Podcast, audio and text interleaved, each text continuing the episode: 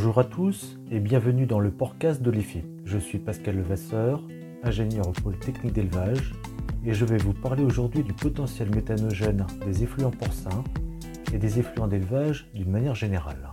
La méthanisation constitue un levier d'action pour produire de l'énergie et réduire les émissions de gaz à effet de serre des déjections animales. Toutefois, le dimensionnement des installations utilisant ces intrants, notamment à titre principal, nécessite de bien connaître leur potentiel méthanogène.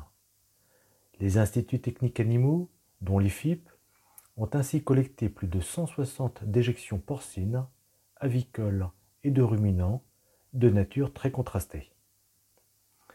Si le potentiel méthanogène moyen de ces effluents est de 48 m3 de méthane par tonne de produit brut, il s'avère en fait très contrasté, car compris entre 4,5 m3 de méthane par mètre cube de lisier de truie à 155 m3 de méthane par tonne de produit brut pour du fumier de poulet de chair. Entre ces extrêmes, les effluents porcins occupent toute cette gamme de potentiels méthanogènes. Ils sont évidemment peu élevés pour les lisiers. Outre le lisier de truie déjà mentionné, il est en moyenne de 9 m3 de méthane par mètre cube de lisier de porc charcutier. Pour les autres espèces animales, dans la catégorie de lisier, les potentiels méthanogènes sont plutôt élevés, environ 16 m3 de méthane par mètre cube de lisier de vache laitière, et même 27 m3 de méthane par mètre cube de lisier de canard à rôtir. Dans la catégorie fumier, les potentiels méthanogènes sont naturellement plus élevés. 50 m3 de méthane par tonne de produit brut pour des fumiers accumulés de porc charcutier et des fumiers raclés de truies gestantes à l'état frais.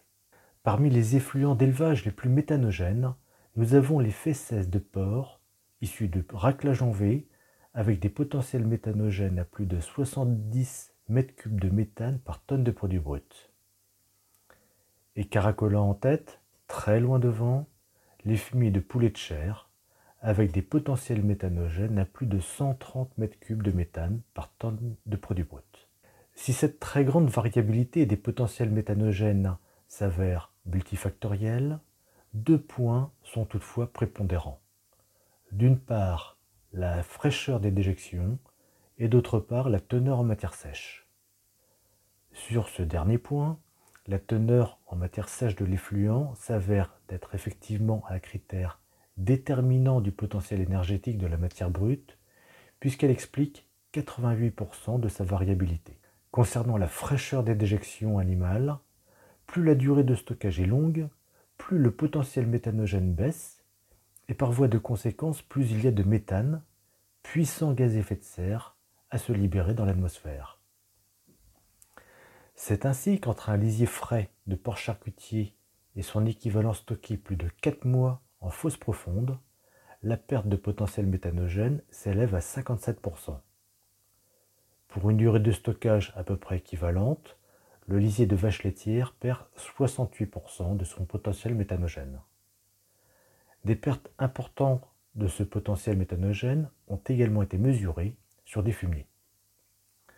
Ces résultats montrent que dans le cadre d'un projet de méthanisation, à des fins de production d'énergie et de réduction des émissions de gaz à effet de serre de son élevage, il est recommandé de mesurer le potentiel méthanogène de ces déjections animales, d'utiliser des déjections les plus fraîches possibles et d'optimiser ses consommations d'eau.